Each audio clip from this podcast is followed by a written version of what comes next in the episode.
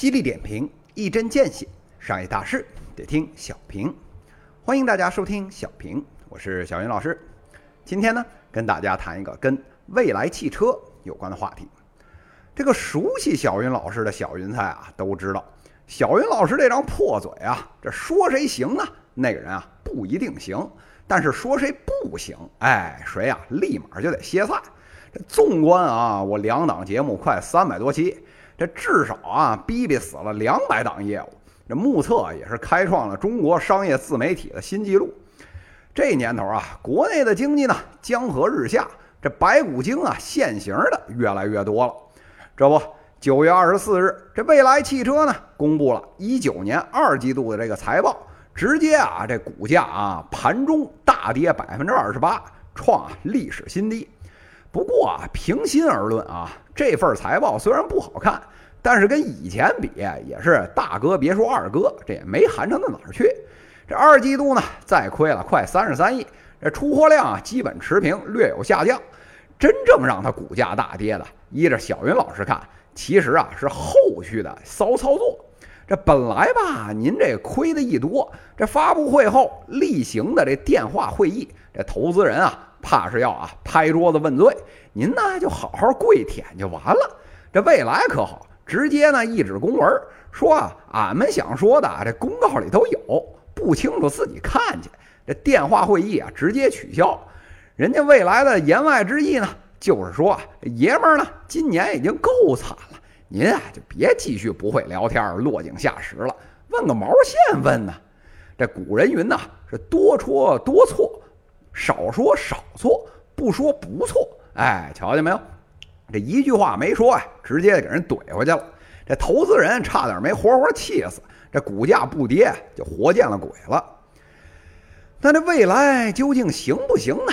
这放眼一瞧啊，这电动车行业对标呢，谁都不如啊。这对标啊，特斯拉。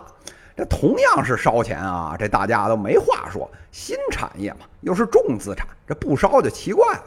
但是人家特斯拉，您看啊，这十五年烧了四百个亿，哎，您可好啊，三年累计烧了四百个亿，这烧钱速度是特斯拉的五倍，这产量呢是人家的几十分之一。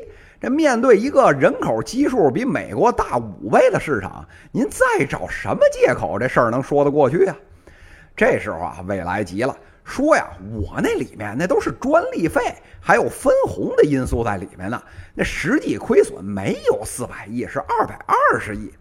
这小云老师啊，哈哈大笑。这一百步和五十步，这有区别吗？这说的跟这特斯拉不用付专利费一样。哎，咱且别说啊，您这亏两百二十亿，也是人家快三倍了。您这创业这段时间啊，亏的这裤衩啊，都差点当原味内裤啊卖出去了，还舔着脸分红，这脸皮厚的，这加特林突突突，这都打不穿呐。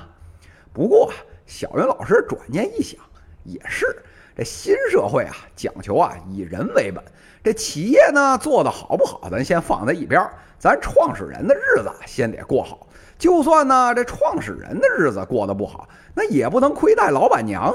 哎，这九月二十二的时候，这个未来的老板娘啊，还在无限风光的晒自己的巴黎之行，展示呢自己什么什么这个全世界唯一的白盒的 Chanel，哎，收获了粉丝们一筐筐的彩虹屁。这老板娘那瓜子儿般俊俏的小脸啊，被这蔚蓝电池自燃的那熊熊大火一映。哎，照的是分外妖艳呐！这八卦呀，随便聊两句就完了。咱还是绕回来说点实际的。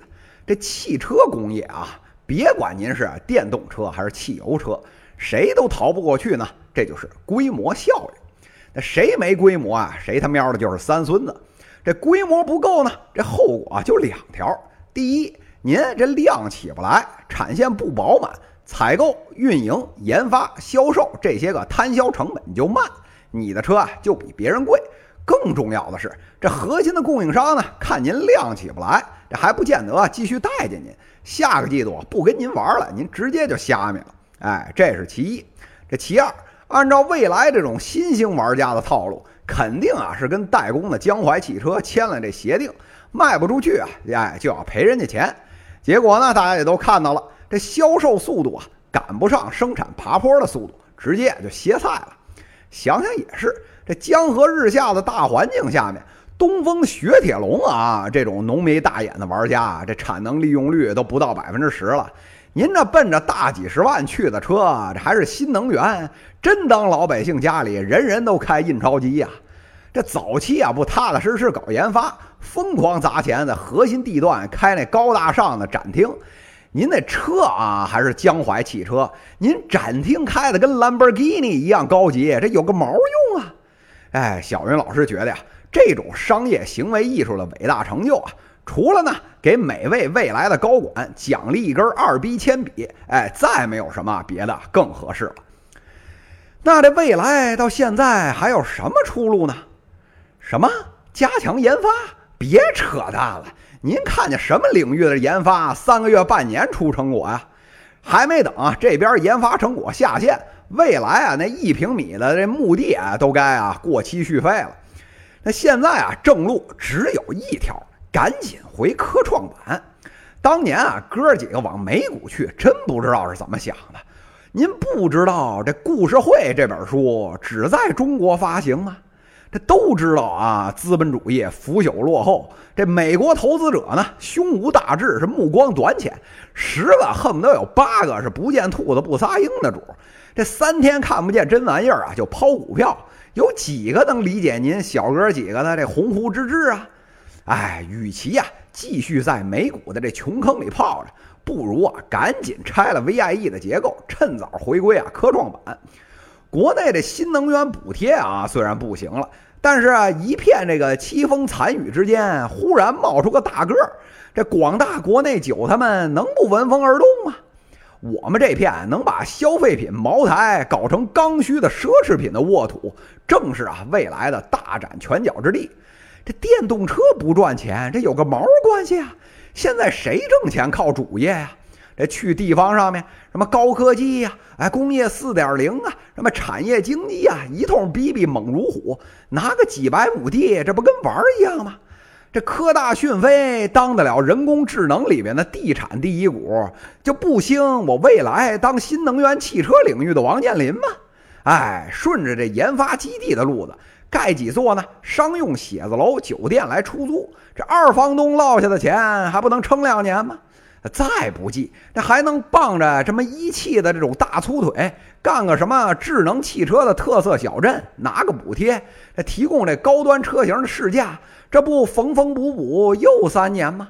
哎，实在不行啊，您就翻翻历史书，看看呢前两年这新能源汽车领域这假会计大战孙宏斌的这个光辉案例，这人傻钱多，瞎猫碰死耗子的概率，那世界上哪有咱这儿高啊？三年不开张，这开张了呢，咱啊就能再续三年。这韩磊韩老师啊唱的好，叫向天再借五百年。这小云老师学么着，这就算是阿里的马爸爸，也只想做个一百来年的企业。这五百年啊就算了，这兴许啊借个五十年，未来的老哥们几个们，哎，也就都能啊含笑九泉了吧。犀利点评，一针见血，商业大事。得听小平，各位听友，我们下期再见。